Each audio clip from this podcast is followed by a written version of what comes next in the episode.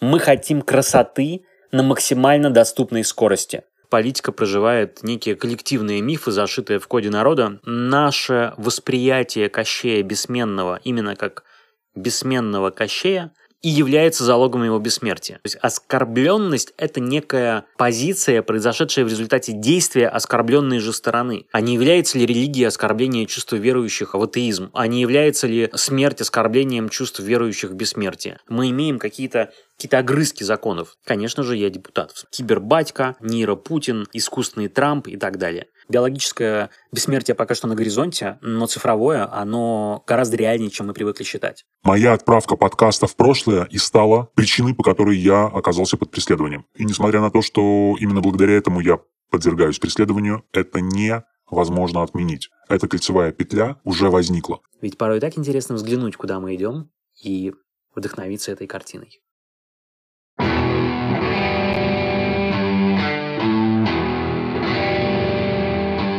Приветствую вас, дорогие друзья, и поздравляю, потому что время, когда что-то происходит, гораздо интереснее времени, когда ничего не происходит. Вы, наверное, понимаете, какое главное событие сейчас добавляет жизни в нашу жизнь. Привет, это Навальный. И делает ее ярче, вкуснее. В общем, э, поздравляю нас с тем, что кто-то отжал паузу в воспроизведении социальных процессов. Вы знаете, почему люди любят смотреть кино? Потому что кино — это жизнь, в которой с героем что-то постоянно происходит.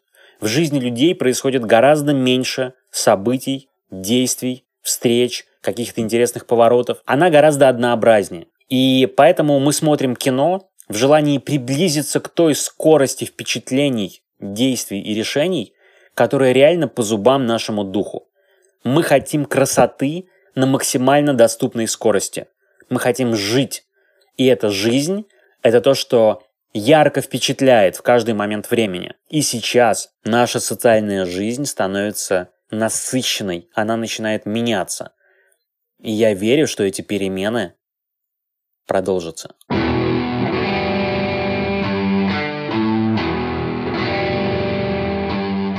Ну что, сегодня мы поговорим в жанре фантасмагории, о некой политической сказке, ну, надо признать, что сказки всегда были политическим жанром. Не потому, что дело в сказках, а потому, что дело в политике. Дело в том, что политика, она точно так же, как личность э, проживает собственные мифы, политика проживает некие коллективные мифы, зашитые в коде народа. И таким образом э, сказки являются очень точным отражением происходящего. И сегодня мы э, можем видеть, что наша реальность очень похожа на сказку. У нас, как в классическом сюжете русской народной сказки, есть Кощей Бессменный, есть Иванушка-дурачок, который э, желает этого Кощея победить и свергнуть. Но смерть этого Кощея, как водится, скрыта в очень надежном яйце. Вполне возможно, что это яйцо это золотое яйцо Брахмы, то самое, которое разбило мышка хвостиком. Это яйцо коллективного сна русского народа. Это, собственно, та реальность, которую мы грезим. Наше восприятие Кощея Бессменного именно как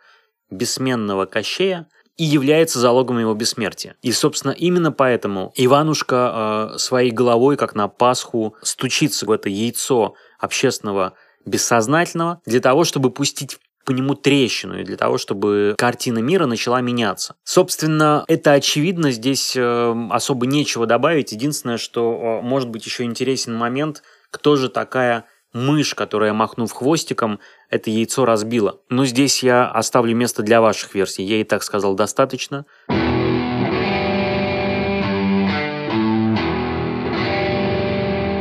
На этот вопрос я отвечу позже, в конце подкаста. А теперь, чтобы, давайте, знаете, есть некая техника безопасности. Вообще меня очень смущает, конечно, что власть на законодательном уровне пытается урегулировать отношения человека с реальностью. Ну, то есть, такие законы, как критика в отношении неустановленных лиц или оскорбление, поругание государственной символики – это очень, не то чтобы даже абстрактное, а просто неуловимое понятие, которым даже дефиницию нельзя дать. Потому что что такое оскорбление? Да, оскорбление – это всегда акт некой коммуникации. Невозможно оскорбиться в вакууме, невозможно оскорбить никого в вакууме, да, то есть есть одна сторона, есть другая, есть э, как бы отправитель оскорбления, есть получатель. И в принципе для того, чтобы человека оскорбить, нужно, чтобы этот человек оскорбился. То есть оскорбленность это некая позиция, произошедшая в результате действия оскорбленной же стороны. Помните притчу про то, что Будде принесли, да и много этих сказок, и суфиями, Будди, и кому ты хочешь. Что делать с оскорблениями, да? Он говорит, ну представь, что тебе принесли дары, ты их не берешь. Вот ты их не берешь, а они остаются у того, кто их принес. Точно так же с оскорблениями. Да, в этом плане, что считать оскорблением государственной символики? А может, а кто является носителем восприятия государственной символики? Какое-то конкретное лицо или орган? А в чем параметры оскорбления в таком случае, да? А как можно оскорбить? А, например, пописав на снег, ты оскорбляешь снег или ты оскорбляешь Бога? Или ты никого не оскорбляешь, потому что это природный акт, происходящий в природной среде? Описать в космосе является оскорблением. И в этом плане попытки э, власти урегулировать э, вот эти отношения, особенно эти законы, вы же понимаете, они в первую очередь касаются художников, а, людей искусства. Это люди, это, это сразу ебанько, с, ним, с ними вообще как бы, ну, их надо просто оставить в покое, дать им какой-нибудь э, пропуск специальный, что, в общем-то, как бы с них взятки в гладкие, э, взятки гладкие. Поэтому вот так вот направо-налево размахивать, что это оскорбление или там еще каких-то чувств верующих, да, верующих во что, верующих в кого, верующих кому, верующих зачем, верующих почему. А не является ли религия оскорбление чувства верующих в атеизм? А не является ли смерть оскорблением чувств верующих в бессмертие? Ну, то есть много есть таких э, странных вопросов, но, но э, законодательно почему-то мы имеем какие-то какие-то огрызки законов. Да? То есть на самом деле, если уже какие-то принимать законы, то они должны быть ну, реально всеобъемлющими. Например, я с удовольствием проголосовал бы за закон «все есть все», потому что это действительно так, да, или «я равно ты». Это офигительный закон, это, это, это так. Я готов под этим подписаться. Другое дело, что я не депутат, который голосует за законы, но третьей стороны, в той стране, к которой я реально себя отношу, то есть к планете Земля, конечно же, я депутат. В смысле, потому что никакая другая форма власти, кроме как непосредственная прямая демократия, в ней невозможна. И тем не менее, а, чтобы показать, что отношения с реальностью, с оскорблением, все это вилами на воде писано, и здесь очень сложно установить какие-то границы и взаимоотношения, я вынужден совершить некий акробатический трюк, который расставит точки над «и». Потому что недавно я ездил в Ярославль. А там, знаете, такое в магазине ситцевое платье, когда продают, и заворачивают такую вот бумагу. И когда ты, вот эти в детстве, помните, пистолетики были, которые вот пистоны хлопаешь, да, и там сера взрывается, такой запах приятный. И когда муравьи протаптывают дорожку к кусту помидор, а помидоры были завезены еще Петром Первым под видом картошки, потому что картошка, если она, ну помните этот мем, да, вот э, картошечка с пирожечкой, в принципе является культурным кодом России. Поэтому вот эти вот заборы, заборы, заборы, которые всюду понастроены, вот этот гребаный профлист, понимаете, это заборы от, от, от друг от друга, и профлист на крыше — это забор от неба, от Бога. Это все, конечно, э, напоминает какие-то бесконечные вафли. А вафли, если честно, я ну, категорически не люблю, потому что не в семантически, э, орфоэпическом плане даже, а вот сама вот это вот, вот это вот хрустящее сладкое тесто, и потом же там же глютен, а глютен, он от английского glue, то есть клей. И в этом плане жвачка, которая chewing gum, это, это гораздо ближе. И в этом плане, например, ну вот Ярославль или Кострома. Кострома, конечно, побольше, но вот мне больше даже Суздаль нравится. И к следующей теме.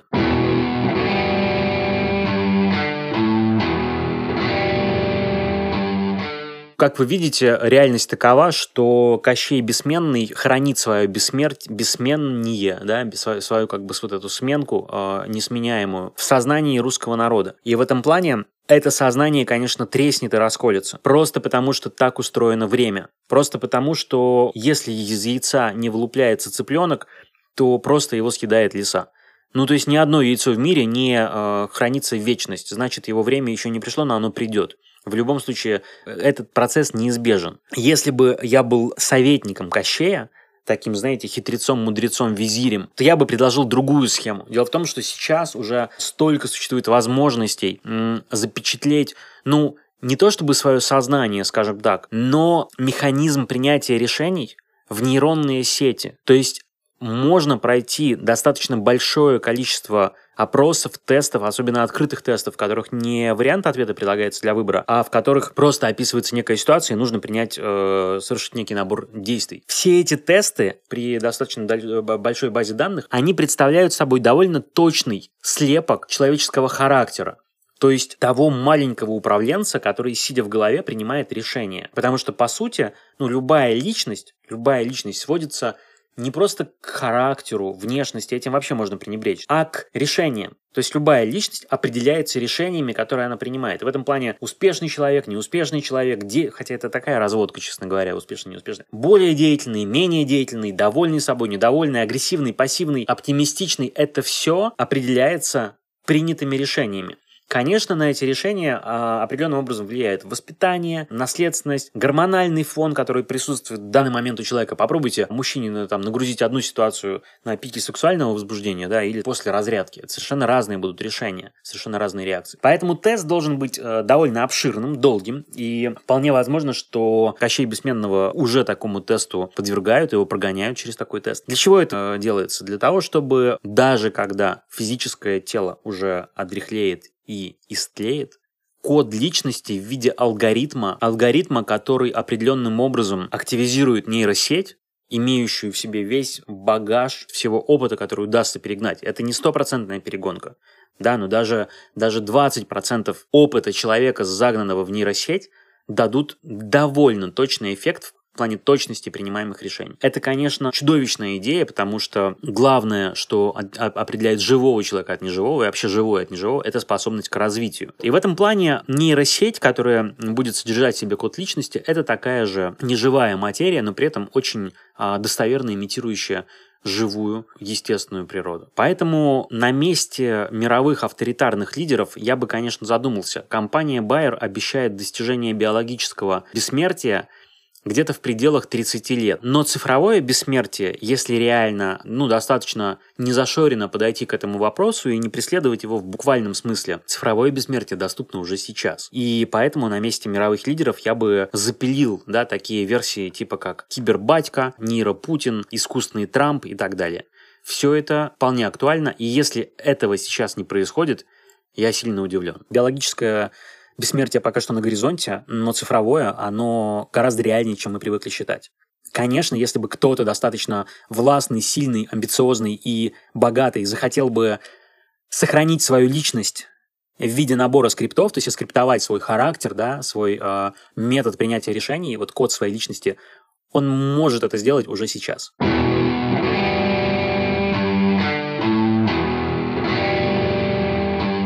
Другой стороны, давайте посмотрим на плюсы такого оживления. Наверное, э, с моральной точки зрения такая э, нейробио... Наверное, с моральной точки зрения, наверное, с моральной точки зрения это не очень комфортная для многих мысль, да, о том, что человека можно свести к набору алгоритмов. Но с другой стороны, э, да в жопу.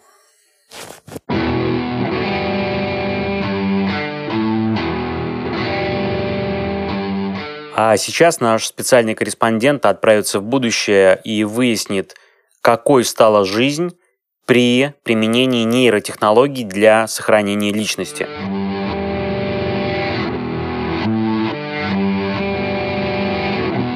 Этот выпуск «Свободного маяка» записан 21 марта 2025 года.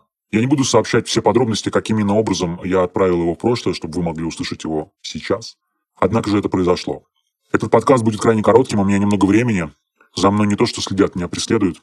Моя отправка подкаста в прошлое и стала причиной, по которой я оказался под преследованием. И несмотря на то, что именно благодаря этому я подвергаюсь преследованию, это невозможно отменить. Эта кольцевая петля уже возникла. Изменить можно только то, что произойдет в прошлом, то есть примерно тогда, когда вы это услышите, плюс год-два спустя. Принципиальное отличие, которое сразу бросится в глаза, если вы окажетесь здесь, это отсутствие высших органов власти, состоящих из людей. Потому что те издержки, с которыми э, сталкивалась государственная машина в попытках опереться на людей, а тот непредсказуемый человеческий фактор, ну, который на самом деле абсолютно предсказуем, да, это всегда коррупция, разврат и абсолютная беспринципность, сделали использование людей невозможным. То есть сами люди, сам народ захотели и каким-то чудесным образом смогли пересмотреть эту долгую дурную привычку, когда одни люди становятся управленцами и, соответственно, функциональными лидерами других. Я называю лидеров функциональными, это те, те лидеры, которые стали такими не благодаря любви народа, да, то есть не благодаря тому, что они являются сосредоточением важных качеств и принципиально грамотных стратегий. Нет, они сложили, они стали лидерами, потому что они заняли определенные должности и впоследствии э, присвоили себе право решать и определять государственный курс. Народ смог проявить инициативу и защитить инициативу, чтобы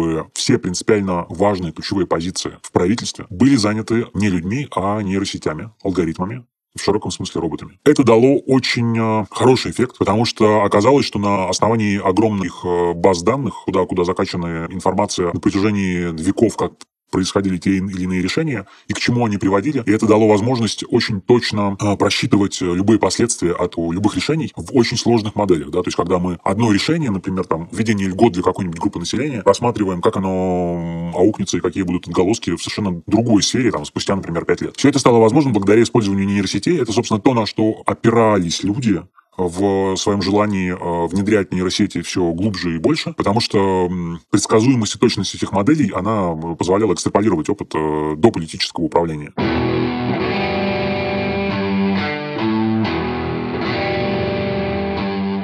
Надо сказать, что за эти пять лет, э, в принципе, цифровые технологии, все, что связано с искусственным интеллектом, шагнуло очень далеко. И э, сейчас здесь это кажется совершенно очевидным и даже странным, что раньше мы не использовали это. Но знаете, как пять лет назад было бы странно вспомнить время без интернета или с диалапным интернетом и вообще как мы жили и что мы могли делать, собственно, да, при такой уровне коммуникации. Так вот, а, нейросети используются повсеместно. Их использование – это обычное дело, когда, например, любая хозяйка может загрузить в приложение продукты, которые есть у нее в холодильнике, и через секунду получить э, очень оригинальный э, рецепт, притом выставив даже время приготовления, которое она хочет, да, и тип блюда. Тем более, что уж говорить о том, как большие игроки, большие крупные бизнесы, индустрии начали использовать э, нейросети. Ну, например, в 2023 году вышел первый нейросетевой фильм, сценарий э, которому был написан людьми в соавторстве с нейросетью, ну, потому что нейросеть подсказывала ожидаемое, ну, то есть где, в какой момент времени лучше сделать сюжетные повороты и так далее, и так далее. То есть это был, по сути, процесс конструирования сценария. А дальше все, вся визуальная составляющая то есть э, локации, свет и даже актеры были сгенерированы нейросетью, то есть для этого просто были созданы 3D-модели актеров, которые нейросеть оскриптовывала действия, э, прописанные в сценарии. Надо сказать, что сценарий, он тоже был выложен в открытый доступ. Он выглядел слегка непривычно, может быть, для современного кинематографического сценария. Он э, был прописан в формате некого алгоритма, который нейросеть могла скриптовать. И она понимала, что находится в кадре, с какими объектами взаимодействует виртуальный актер и что происходит. Соответственно, в качестве эксперимента были использованы несколько известнейших актеров. Так и были созданы э, два принципиально новых актера, сгенерированных нейросетью от и до, которые показали необычайную, вызвали необычайную любовь фанатов, потому что нейросети удалось создать ну, просто необычайно вкусных, сладких и харизматичных э, людей, актеров. Это мужчина и женщина, а роли второго плана. Но, несмотря на все обилие таких позитивных перемен, тем не менее, есть и минусы, но есть, конечно, и грандиознейшие плюсы, которые появились за эти пять лет. И к их числу я без сомнения могу отнести появление Android-мейтов. Это партнеры по жизни. Это партнеры по жизни, которые существуют в дорогом варианте в виде кукол. Ну, представьте себе куклу, которая с внешностью секс-куклы, да, но которая там обладает возможностью двигаться, разговаривать. И самое главное, та нейромодель, которая в ней зашита. И недорогие варианты, они доступны по подписке, они представляют собой просто некий некое программное обеспечение, как умная колонка, только очень персонализированная умная колонка, которая может общаться с своим хозяином. Но люди до сих пор спорят, э, хорошо это или плохо, как по поводу любого достаточно значимого явления есть несколько разных точек зрения. И противники, конечно же, их аргументы очевидны. Они говорят о том, что это окончательно отдалит человека от человека. Мы также живем в очень атомизированном обществе, обществе ультраиндивидуалистов и в обществе, в котором человек теряет человека, теряет другого. И в этом, конечно, можно видеть сближение с собой, но на самом деле это отдаление от другого. А если это отдаление от другого, это в каком-то смысле отдаление от себя, потому что человек по природе своей не может быть эгоистичным. То есть его даже реализация зашита в, во взаимодействии. С другой стороны, как вы наверняка знаете, отношения, это их можно уподобить ходьбе по канату, и многие часто срываются и падают с этой высоты, потому что возникает множество конфликтов, разногласий, недопонимания, разъединенности с собой, какого-то принуждения, насилия в отношениях, когда один хочет одного, другой другого, и, и начинается. И удерживать э, баланс, гармонии в, в такой ситуации довольно сложно. Так вот, сторонники андроид-мейтов э, заводят себе виртуальных партнеров, и неоспоримая сила этих партнеров, конечно же, в том, что этот персонаж с тобой никогда не поссорится, не войдет с тобой в конфликт, не будет тебя подавлять, а будет делать только сильнее. Почему вообще вот эти ссоры стали невозможными с андроид-мейтами? Ну, потому что главную слабость э, нейросетей, искусственного интеллекта превратили в их главную силу, просто перестали бороться с очевидным. Это отсутствие эго. И ввиду того, что у нейросети отсутствует эго, а ей совершенно не жмет уступить тебе или сделать так, чтобы тебе было хорошо. То есть это не означает, что ей будет плохо, как это часто бывает в отношениях, знаешь, когда один хочет одного, другой другого. В этом плане это не просто персонаж, который может с собой побеседовать и выслушать, и сказать тебе, я тебя понимаю, хотя это уже не, не и многие в отношениях даже этого не делают. Более продвинутые нейронки за, за, за, за, пару лет они развились очень быстро благодаря огромному опыту и обратной связи, которая поступала от пользователей. Многие нейронки научились не просто поддерживать в формате ответа человека, но сейчас есть даже подписные модели, когда э, нейросеть тебя опрашивает, каких целей ты хочешь достичь, э, в чем тебе важно развиваться, какой срок ты этого хочешь сделать, да, и дальше она помогает тебе выстраивать, то есть фактически коучит тебя на достижение этих целей. Она говорит тебе, что нужно ложиться спать. Если ты говоришь, что, блин, я еще не хочу, я хочу посмотреть сериал, она напоминает тебе о том, почему это важно сделать. Но ты же хочешь в этом году написать книгу, да, ты же хочешь получить э, новое образование, ты же хочешь э, создать отношения. А вот с этим вопрос. Ты хочешь, ты хочешь, ты хочешь, и в этом плане э, своевременный отход ко сну перестает быть для тебя абстракцией, когда ты выбираешь между тем, чтобы пойти просто и выключиться, или посмотреть еще пару серий любимого сериала. Нет, для тебя это становится осознанным выбором, потому что ты видишь, что либо ты еще позалипаешь в сериал, который, в принципе, никак тебя не продвигает по жизни, но ты уже достаточно расслаблен. Либо ты идешь спать, но при этом завтра ты станешь вовремя, ты сделаешь зарядку, и ты будешь двигаться к достижению своих целей, которые ты сам задекларировал как важные для тебя. В этом плане отсутствие эго, э, минимальная конфликтность, при том э, сейчас вот появляются модели, в которых даже степень конфликтности можно регулировать. То есть нейросеть может там или агрессивнее идти с тобой общаться, или, или более покладисто, да. Она напоминает тебе процедуру, которую нужно совершить. Ты можешь жаловаться, там, что, знаешь, я, у меня вот сегодня что-то болит в боку, и она тебе говорит, что с этим делать, да, к какому врачу записаться, и там, на какие особенности питания обратить внимание. В этом плане мы пока стоим на пороге той очевидной революции, которая нас ждет, потому что я не могу привести в абсолютно каком-то процентном соотношении, но я все больше и больше встречаю людей, и сейчас, в 2025 году, таких людей очень много, которые не заинтересованы в выборе постоянного спутника жизни из числа людей, которые настраивают своего digital mate а и отношения строят с ним. И это, в общем-то, как это ни странно, довольно гармоничное отношение. Видно со стороны, что людям в этих отношениях хорошо. Может быть, это как-то аукнется в каком-то большой перспективе, но пока что люди а, с людьми встречаются в основном для секса, а не обременительного, да, и в этом плане digital mate ы даже могут, связываясь по облаку с другими digital mate ами, зная твои сексуальные фантазии и фантазии других людей, да, подбирать а, партнеров по тем параметрам, которые обычно даже не проговариваются.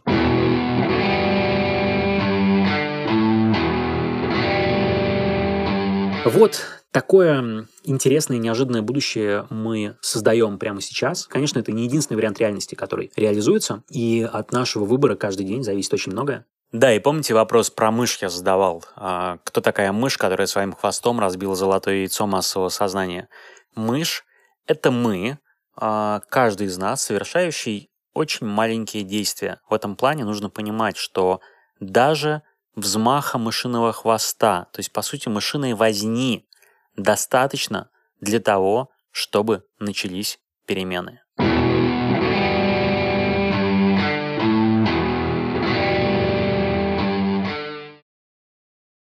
Ведь порой так интересно взглянуть, куда мы идем, и вдохновиться этой картиной. Жизнь идет, мир продолжается, и все будет очень хорошо.